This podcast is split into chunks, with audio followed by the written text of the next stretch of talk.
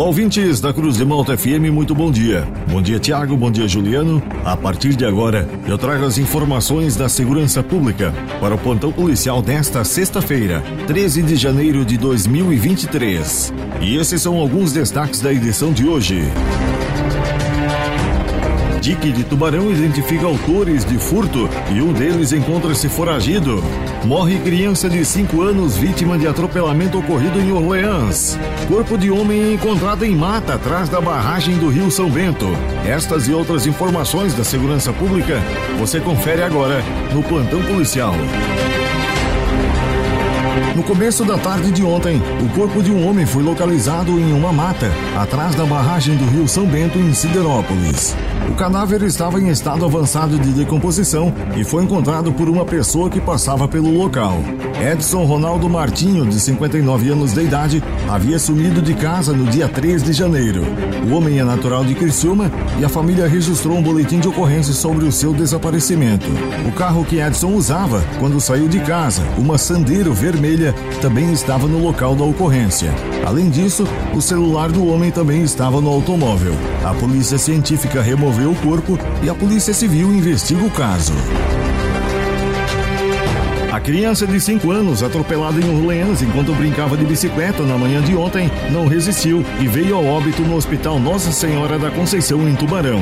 O menino foi levado em estado grave ao Hospital Santo Otílio, em Orleans, onde deu entrada na unidade hospitalar com traumas graves na barriga e na região da bacia. A criança também teve fraturas nos braços e nas pernas. Após ser estabilizado, o menino foi transferido pelo Sarazu para o Hospital Nossa Senhora da Conceição de Tubarão.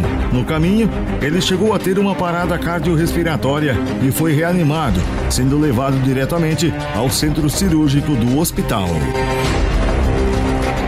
A Polícia Civil de Tubarão tomou conhecimento de que no dia 24 de novembro do ano passado, por volta das três e meia da manhã, indivíduos arrombaram a porta de vidro de um estabelecimento situado ao lado do Farol Shopping, abriram a porta eletrônica e roubaram inúmeros celulares. Assim que tomaram conhecimento do fato, investigadores da DIC de Tubarão estiveram no local e iniciaram as diligências no intuito de identificar os autores. Após cerca de dois meses de investigações, os autores do roubo foram identificados. Um dos autores encontra-se foragido até o momento e as diligências prosseguem no intuito de identificar os demais autores.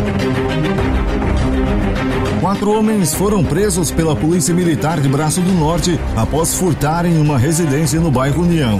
O fato aconteceu na rua da Alberto Lux. Os policiais foram acionados pelo proprietário da residência. Ele relatou que estava trabalhando na oficina mecânica quando recebeu uma ligação de seu vizinho informando que quatro homens estavam arrombando a sua casa.